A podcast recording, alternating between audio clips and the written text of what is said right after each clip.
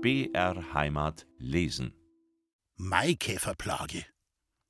Woher Maikäfer wussten, wann Mai ist, habe ich nie verstanden. Und auch meine Mama konnte mir das nicht erklären. Ich sage bewusst wussten, weil es heutzutage keine Maikäfer mehr gibt. In meiner Kindheit aber gab es die Käfer millionenfach. Sie saßen in dicken Trauben auf den Ästen und Zweigen der Bäume und fraßen diese gnadenlos kahl. Wenn ich mit beiden Händen die Blätter abstreifte, hielt ich mindestens zehn Maikäfer zwischen den Fingern gefangen. Die Erwachsenen sprachen von einer Maikäferplage und dass es Leute gibt, Flüchtlinge, die aus Maikäfern sogar eine Suppe kochen. Das fand ich eklig. Mein Maikäferparadies war oben beim Ödenturm, wo die Sperlfranzel wohnte. Ich mochte Maikäfer, nicht zum Essen, sondern zum Spielen. Und von Hans, dem Neffen der Sperlfranzel, lernte ich, dass Maikäfer nicht gleich Maikäfer ist. Da gab es den Müller, den Bäcker, den Kaminkehrer, ja, sogar einen Pfarrer glaubte er zu erkennen. Je nach Musterung am Bauch, die ich allerdings als solche beim besten Willen nicht erkannte, vertrat der Maikäfer für ihn eine Berufssparte. Der Hans bestimmte zielgerichtet und sicher den Maikäferberuf. Und er wusste sogar die Männchen von den Weibchen zu unterscheiden. Als wir merkten, dass die Hühner gerne Maikäfer aufpickten, wollten wir selbigen eine große Freude bereiten, holten die Käfer zu Hunderten von den Obstbäumen und warfen sie den Hühnern zum Fraß vor. Wie ein Pfeil schoss die Bäuerin, die Frau vom Sperlhartl, aus der Küche und rief uns zu: Hört sofort auf damit, da schmeckert die Ohr noch Maikäfer, Satz nasch! Als meine Mama das nächste Mal mit mir die Sperlfranzel besuchte, nahm ich eine große leere Schachtel vom Konsum mit, die ich randvoll mit Maikäfern füllte. Es prappelte nur so in der Kiste. Ich brachte die Schachtel am Abend in die Stadt zurück, stellte sie mitten auf dem Marktplatz neben dem Brunnen mit dem heiligen Georg, öffnete den Karton und freute mich riesig, als die Maikäfer sich aufpumpten und wie eine schwarze Wolke dem Kamer Abendhimmel entgegenstrebten. Ein paar Exemplare behielt ich, um sie meiner Cousine und ideenreichen Spielgefährtin Gabi in einer Käseschachtel zu präsentieren. Die aber konnte sich darüber gar nicht freuen, verstand keinen Spaß und schrie, als würde ich die Pest ins Haus schleppen. Dabei wollte ich nur in ihrem Zimmer eine Zirkusvorführung mit den Maikäfern geben. Ich hatte mir eine ganz besondere Nummer ausgedacht. Ich band einen Maikäfer mit einem Bein an einem Faden fest und ließ ihn fliegen.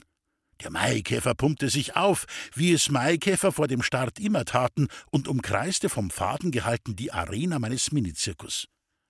Gabi verfolgte diese sensationelle Nummer in respektvollem Abstand, um nicht zu sagen mit Ekel und Abscheu. Eine Banausin. Das waren Momente meiner Kindheit, wo ich die Mädchen echt nur doof fand. Als ich älter war, gab es Wonnemonate ganz ohne Maikäfer. Man sagte, der Maikäfer brauche vier Jahre, um als solcher dem Boden zu entsteigen. Ich glaube aber, man hatte ihm mit Kunstdünger und Unkrautvertilgungsmitteln endgültig den Gar ausgemacht. Der Ratzenfrieden. In unserem Haus in der Propsteistraße 6 gab es jede Menge Ratten und Mäuse. Man hörte ihr trappeln und nagen während der Nacht.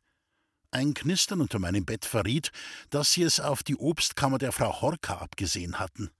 Machte man Licht, herrschte Totenstille. Tagsüber ließen sie sich nicht blicken.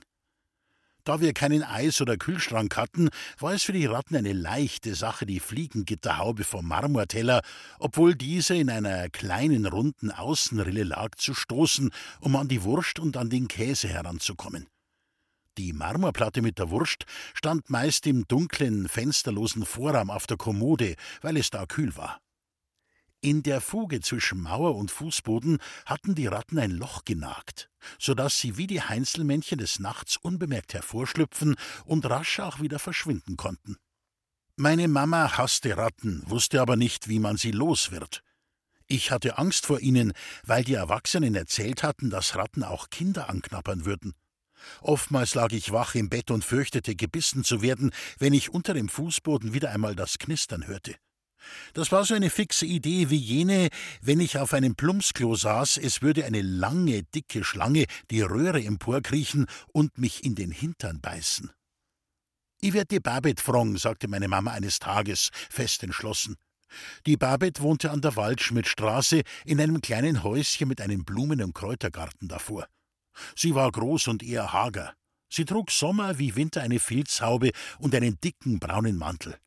Die einen hielten sie für verrückt, andere meinten, die weiß was, so viel bedeutete, dass sie eine Hexe ist. In der Tat kannte sich die alte Babette mit Kräutern und Tinkturen aus.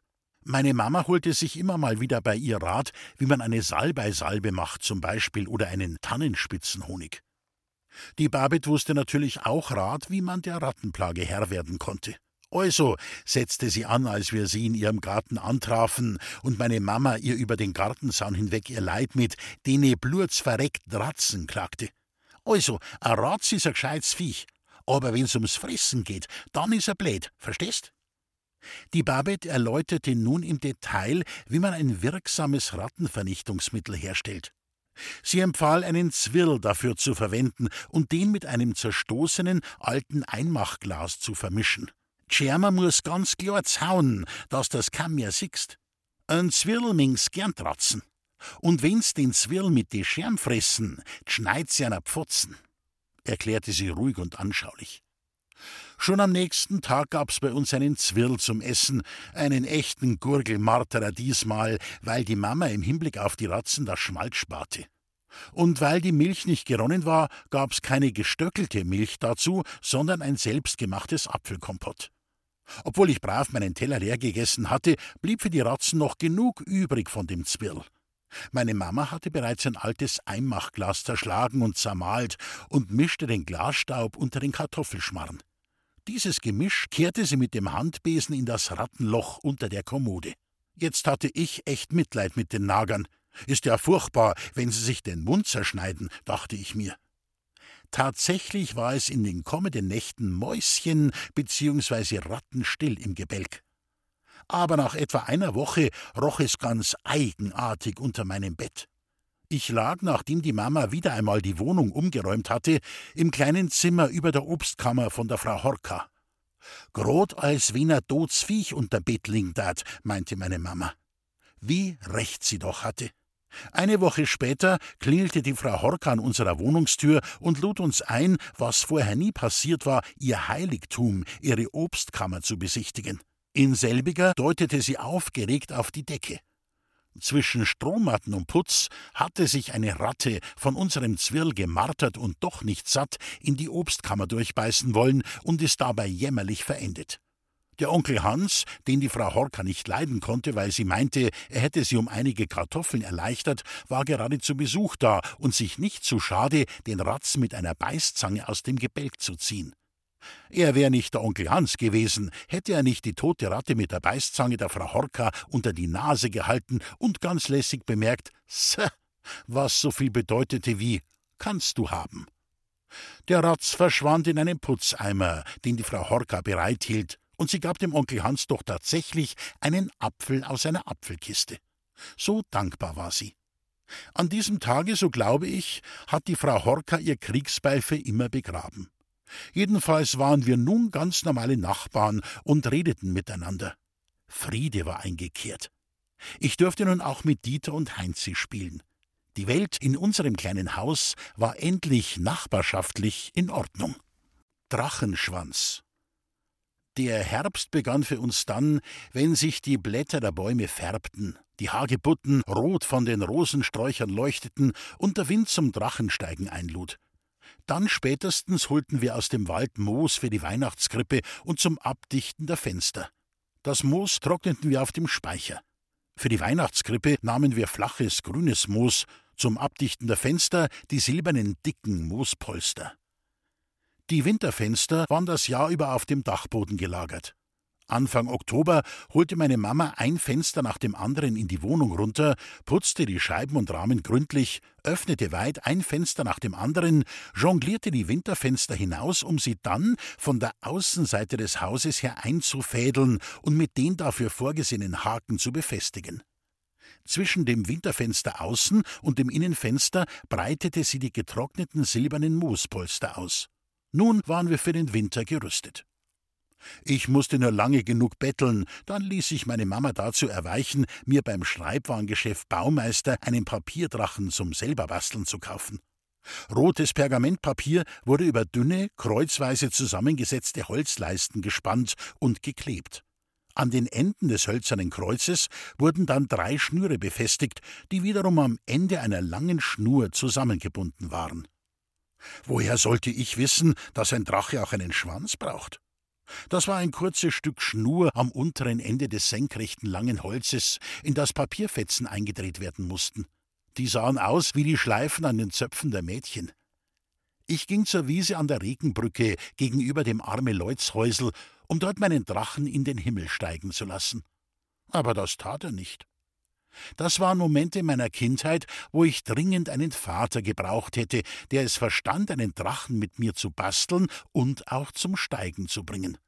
Mein Drache wurde vom Wind ungespitzt in den Boden getrieben. Immer wieder startete ich einen neuen Versuch. Vergebens. Da kam ein älterer Junge, der schon längere Zeit aus der Ferne meine unbeholfenen Flugversuche beobachtet und Mitleid mit mir bekommen hatte und meinte, der Drache braucht einen Schwanz. Ich dachte da sofort an den Nachbardackel Bobby, der gemessen an seiner Größe mit einem verhältnismäßig langen Schwanz wedelte. Mein Berater und Helfer aber sah jene Zopfschleifen vor Augen, die ein Drache zum Fliegen brauchte.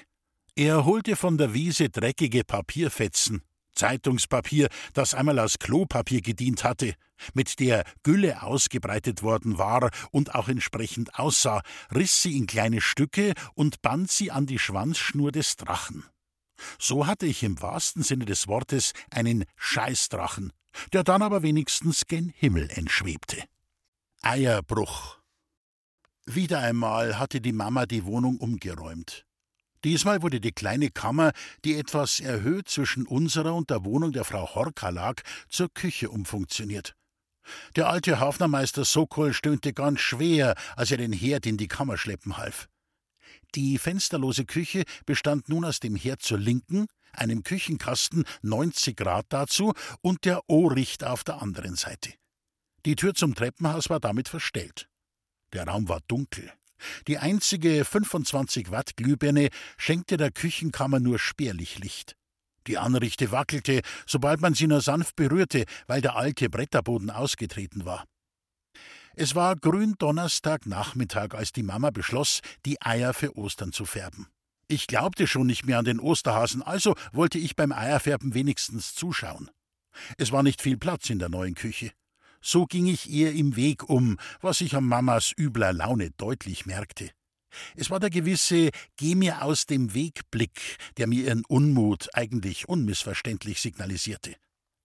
Mama kochte die Eier auf dem Herd zur Linken, schreckte sie in einer Schüssel mit kaltem Wasser ab, die sie auf dem Küchenkasten in der Mitte des Raumes bereitgestellt hatte, und versenkte dann ein Ei nach dem anderen, ergonomisch tiptop, zur Rechten in vier kalte Kaffeehaferl, in denen sie mit Essig die Farben Rot, Grün, Blau und Gelb aus kleinen Tütchen angerührt hatte. Die bunten Eier holte sie mit einem Esslöffel aus dem Farbtopf und legte sie zum Trocknen auf ein Stück Kammeranzeiger, den sie zuvor auf der Ohricht ausgebreitet hatte. Die Luft war geschwängert vom Essiggeruch. Ich mochte den Duft von Essig und ich mochte Essig, weil ich ihn gewohnt war.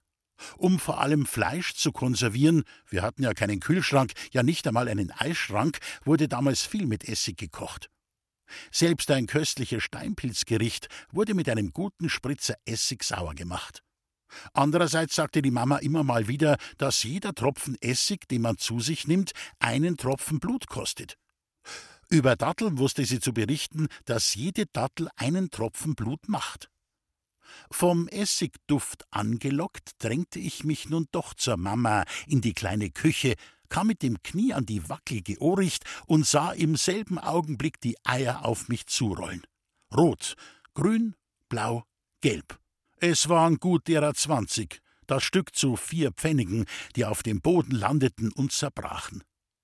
Ich erwartete erfahrungsgemäß wenigstens eine saftige Watschen, wenn nicht gar den Kochlöffel, blieb aber diesmal davon verschont, weil die Mama schon bei der Osterbeichte war und sicherlich ihr Gewissen nicht neu belasten wollte. Am Ostersonntag konnte die Mama schon wieder über die eingedrückten Eier lachen und meinte, heuer brauchen wir kein Eierpicken veranstalten, weil die Eier schon angepickt sind. Und ich fand es praktisch, dass wir auch die Eier, die wir zur Osterweihe mitnahmen, nicht mehr anpicken mussten, damit die Weihe durchkam. Mama sah auch ein, dass ihre neue Küchenlösung nicht gerade der Schlager war und beschloss, Herd, Küchenkasten und Ohricht wieder in die große Stube zurückzuverlegen, sobald der Ofensetzer Sokol wieder einmal Zeit dazu hätte. Kindergartenzeit. An meinen ersten Kindergartentag im September ich war damals viereinhalb Jahre alt, kann ich mich noch sehr genau erinnern, zumindest an das flaue und beengende Gefühl, das ich im Bauch und in der Brust verspürte, als die Mama, die mich der Schwester Isidora übergeben hatte, wegging und mich zurückließ. Es erfasste mich die gleiche Panik wie damals, als sie mich im Sportwagen mit der Oma auf der Regenbrücke zurückgelassen hatte. Ich saß wie erstarrt auf dem Stühlchen hinter einem Tisch für zwei Kinder. Den Buben zu meiner Rechten nahm ich gar nicht wahr. So eingeengt war mein Blick. Die Schwester Isidora, eine herzensgute Klosterfrau, die mir mit ihrer schwarzen Drachenflügelhaube zunächst Angst machte, blieb neben mir stehen, wohlfühlend, dass mir ganz elend zumute war. Ich unterdrückte standhaft meine Tränen. Sie gab mir ein mit Kork überzogenes Brettchen, auf das ich kleine, flache, bunte Holzsteine nageln sollte, um daraus Figuren zu gestalten. Sie zeigte mir, wie man das macht, begann ein Haus zu formen und gewann damit sofort meine volle Aufmerksamkeit, ja Begeisterung. Mein Herz eroberte die Schwester Isidora aber voll und ganz, als sie das Kasperltheater aufbaute und mit Kasperl, Großmutter, Seppel, Prinzessin und Krokodil eine lustige Geschichte erzählte.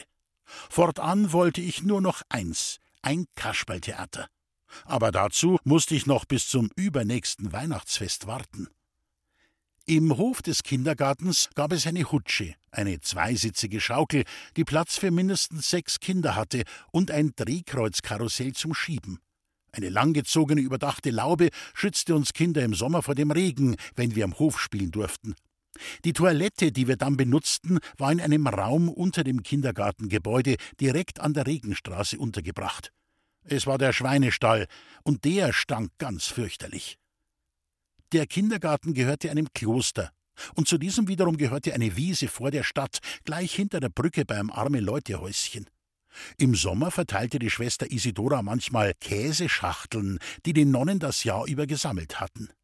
Wir durften sie mit zur Wiese nehmen, um dort Heuschrecken zu fangen und in den Käseschachteln einzusperren. Das machte uns Kindern Spaß. Wir fingen die grünen Hüpfer, legten Gras und Laub in die Schachteln, damit sie es auch bequem hatten, nicht ohne vorher kleine Löcher in den Schachteldeckel zu stoßen, denn schließlich sollten die armen Viecher auch genügend Luft bekommen. Aus der Bibelstunde wussten wir aber auch, dass diese Dinge eine echte Plage waren und dem unchristlichen Pharao in Ägypten ganz schön zugesetzt hatten. Also hatten wir nicht recht viel Mitgefühl mit und Respekt vor den Heuschrecken. So manches Heuschreckchen konnte sich, wenn überhaupt, nur noch auf einem Bein fortbewegen. Nikolaus und Weihnachten. In der Adventszeit stellte Schwester Isidora im Flur vor dem Kindergartensaal eine richtige hölzerne Futterkrippe auf. Wer von uns Kindern es fertigbrachte, schweigend zur Toilette zu gehen und wieder zurück, eine äußerst schwierige Übung, dürfte für das Jesu-Kindlein, das an Weihnachten in die Krippe gelegt werden sollte, einen echten Strohhalm in die Krippe legen, damit es sehr weich liegt, das Jesulein. Wer aber einen Strohhalm in die Krippe legte, obwohl er auf dem Weg zum Klo oder da selbst geschwätzt hatte, sei schuld daran, erklärte die fromme Frau, dass das arme Jesulein von diesem Strohhalm richtig gepiekst werden würde und nicht ruhig schlafen könne, was für das neugeborene Jesulein aber äußerst wichtig wäre. Diese klare Ansage brachte auch mir eine schlaflose Nacht. Denn ich hatte nicht widerstehen können, keinen Strohhalm in die Krippe zu legen, obwohl ich mit der Eisbett auf dem Weg zur Toilette geschwätzt hatte. Ich wollte doch nur wissen, ob sie nach dem Kindergarten noch Lust und Zeit zum Spielen hätte. Am nächsten Tag nahm ich verstohlen meinen Strohhalm wieder aus der Krippe. So ein schlechtes Gewissen hatte ich. Am Nachmittag des 5. Dezember, als es draußen schon dunkel wurde, kam der heilige Nikolaus in einem prunkvollen Talar zu uns in den Kindergarten. Er wusste einfach alles über uns und trug jedem Kind in Reimen seine guten und schlechten Taten vor. Bei mir wusste der heilige Mann Gott sei Dank nur Gutes zu berichten. Vor allem, dass ich, sobald ich einen Vertreter Gottes sähe oder eine Nonne, jedes Mal meine Mütze abnehme und, wie es sich für ein frommes Kind gehörte, gelobt sei Jesus Christus sagen würde. Ich hatte das zwar noch nie gemacht, fühlte mich aber nunmehr dazu verpflichtet. Ich gierte geradezu danach, jedem Pfarrer, Kaplan und jeder Nonne mit dem frommen Spruch zu begegnen, den diese mit einem in Ewigkeit Amen vollendeten. Bevor uns die Schwester Isidora in die Weihnachtsferien entließ, gestaltete sie mit Hilfe der anderen Schwestern liebevoll eine bescheidene Weihnachtsfeier. Die Ständer für die Handtücher und Kindergartentäschchen waren nun mit weißen Bettlaken, an die mit Stecknadeln Tannenzweige geheftet waren, verkleidet. Sie dienten als Rückwand einer fiktiven Bühne. Einige der Mädchen bekamen weiße Kleider mit goldenen Papierflügeln und sollten so Engelchen darstellen, was ich bezogen auf die Anita völlig deplatziert fand, weil die mich doch noch vor Weihnachten aus Eifersucht auf meine Freundin, die Eisbeth, mit einer Kirsche, die sie in eine rote Tinte tauchen wollte, zu vergiften beabsichtigte. Außerdem fand ich sie mit ihrem schiefen Eckzahn, Kinder können ja grausam sein, nicht so schön wie meine Eisbeth. Jedes Kind bekam vom Christkind einen Nikolaus, einen Apfel, in dem eine Walnuss mit Wattebart und einem roten Spitzhut beklebt steckte. Und es gab auch für jedes Kind ein paar mit Zuckerguss verzierte Plätzchen. Es war ein schönes Weihnachtsfest, das die Schwester Isidora mit bescheidenen Mitteln für uns zauberte.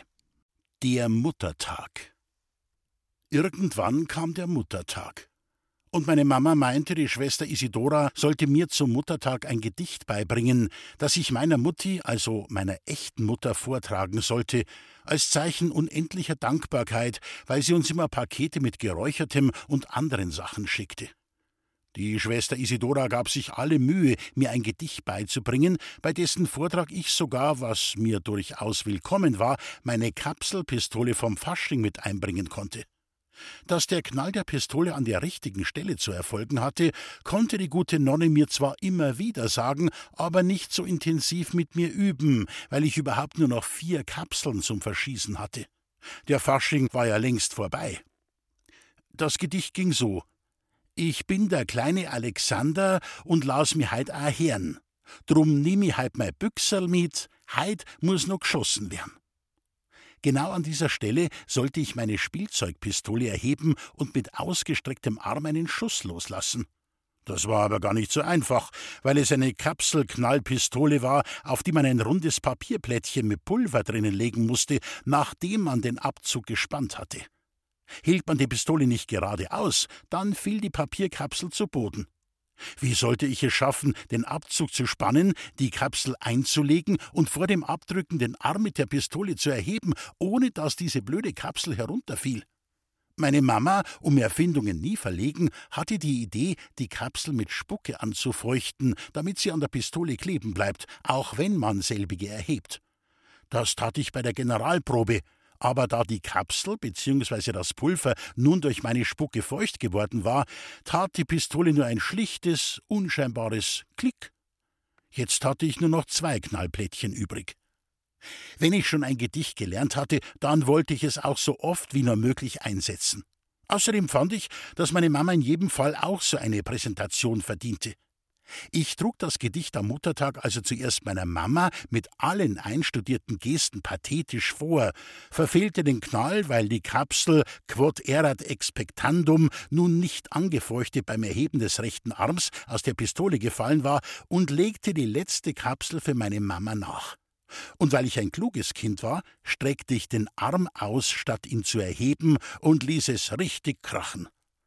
Jetzt hatte ich keinen Knaller mehr für Muttilein. Da aber sprang meine Mama wieder einmal ideenreich ein. Sie holte meine Papierfaschings-Kasperlpritsche aus der Kommode über dem Rattenloch, die eigentlich dazu diente, beim Kinderfasching auf andere, vor allem Mädchen, einzuschlagen, ohne ihnen weh zu tun. So konnte man auf lustige Art und Weise auf sich aufmerksam machen. Bei mir war das Ding nicht zum Einsatz gekommen, weil ich mir als Kasperl beim Kinderfasching im Café Krone vor einem Jahr wie ein Depp vorgekommen bin und nichts wie weg wollte. Diese Pritsche aus Pappe aber hatte die Eigenschaft, wenn man sie auf den Tisch schlug, dass sie wie ein Schuss knallte. Als nun meine Mutti im Dunstkreis des Muttertags aus Landshut angereist kam, bot ihr meine Mama einen Stuhl und einen Kaffee, einen echten teuren Bohnenkaffee wohlgemerkt, an. Meine Mutti war wie immer wunderschön gekleidet. Sie trug ein Kostüm und passend dazu eine Seidenbluse. Sie saß an der einen Ecke des Tisches erwartungsvoll mir zugewandt. Meine Pflegemutter saß an der anderen Tischecke mit der Pritsche in der Hand. Nun kam mein Auftritt. Als ich bei den Worten Heut muss noch geschossen werden die Pistole erhob, knallte die Mama die Kasperlpritsche auf den Tisch, und zwar so heftig, dass es nicht nur richtig knallte, sondern dass auch die Kaffeetasse vom Muttilein in die Höhe hüpfte und der Kaffee sich auf Mutters Kostümrock ergoss. Der Muttertag war damit gelaufen. Blut und Tränen. Der Kollmann Schorsch und der Leneis Franz waren die besten Freunde vom Onkel Hans und vom Onkel Otto. Ich mochte beide sehr gerne, vor allem den gutmütigen Onkel Franz, der mir immer etwas mitbrachte, wenn er zu Besuch kam, obwohl er arbeitslos war und selbst nichts hatte. Aber für ein Gutti reichte es immer. Der Onkel Franz hatte eine Mutter, an die ich mich erinnerte, als später unser Griechischlehrer erklärte, was eine Furie ist. Sie schimpfte den armen Franz von früh bis spät, weil er keine Arbeit fand. So hielt sich der Onkel Franz lieber bei uns auf als bei sich zu Hause, in der alten Hütte auf der Wiese gegenüber dem Sportplatz. Meine Mama zeigte Verständnis für seine Lage, und das tat ihm gut. Der Schorsch hatte schon längere Zeit eine Braut, die wie er auch aus dem Schaustellergewerbe kam. Sie hieß Gerda und motzte dauernd herum, weil der Motor vom Kettenkarussell kaputt war und ihn keiner richtete. Sie giftete in ihrem Allgäuer Akzent immer wieder: Ein neuer Motor muss her. Das war aber in der Nachkriegszeit gar nicht so einfach. Endlich fand Gerda über andere Schausteller heraus, dass es in der Gegend von Nürnberg bei einem Schrotthändler einen gebrauchten Elektromotor zu kaufen gab. Franz und Schorsch hatten keine Lust, mit dem alten Lastauto nach Nürnberg zu fahren, um dort den Motor zu holen, vor allem, weil man ein paar kräftige Arme mehr dazu gut gebraucht hätte und Hans und Otto keine Zeit hatten mitzukommen und zu helfen. Sie ließen sich dennoch überreden und starteten mit einem alten Laster an einem grauen Tag gen Nürnberg. Sie besorgten tatsächlich einen Motor für das Kettenkarussell, hoben ihn zu zweit auf den Lastwagen und tuckerten im wahrsten Sinne des Wortes bei Nacht und Nebel zurück nach Cham. Schorsch saß am Steuer. Am nächsten Tag stand vor dem burgähnlichen Gebäude in der Propsteistraße direkt neben dem steinernen Brunnen ein total verbeulter Lastwagen, dessen Kühler und Fahrerkabine völlig eingedrückt und mit Schlamm verschmiert waren. Nur noch Reste der Windschutzscheibe hingen wie Eiszapfen herab. Ich folgte Mama und den Nachbarn hinüber zum Brunnen. Als ich zu der offenen, schief in den Angeln hängenden Wagentüre hinaufschaute, sah ich, dass der Sitz und der Boden blutverschmiert waren. Die Erwachsenen sagten Dinge, die ich zunächst nicht einzuordnen wusste. Gegen den Baum gefahren, viel zu schnell, bei dem Nebel, die Kurve übersehen, eingeschlafen, herausgeschleudert, sofort tot, schrecklich, furchtbar, noch so jung. Ich ahnte fürchterliches, obwohl man vermied, in meiner Gegenwart Namen zu nennen. Onkel Schorsch und Onkel Franz würden nie mehr zu uns kommen, erklärte mir die Mama auf meine drängende Frage. Was ist denn da passiert? Sie sind jetzt im Himmel, versuchte mich die Mama zu trösten und strich dabei sachte über meinen Kopf, ehe sie ihren Tränen freien Lauf ließ und schluchzend ein Taschentuch vor das Gesicht hielt. Nun waren die Oma, die Stenzeloma, der Schorsch und der Franz in den Himmel gegangen. Warum nur gehen alle Menschen, die ich liebe, in den Himmel? Ich konnte das alles nicht richtig einordnen. Und bald schon sollte auch ein weiterer Freund gen Himmel ziehen. Oder zur Hölle?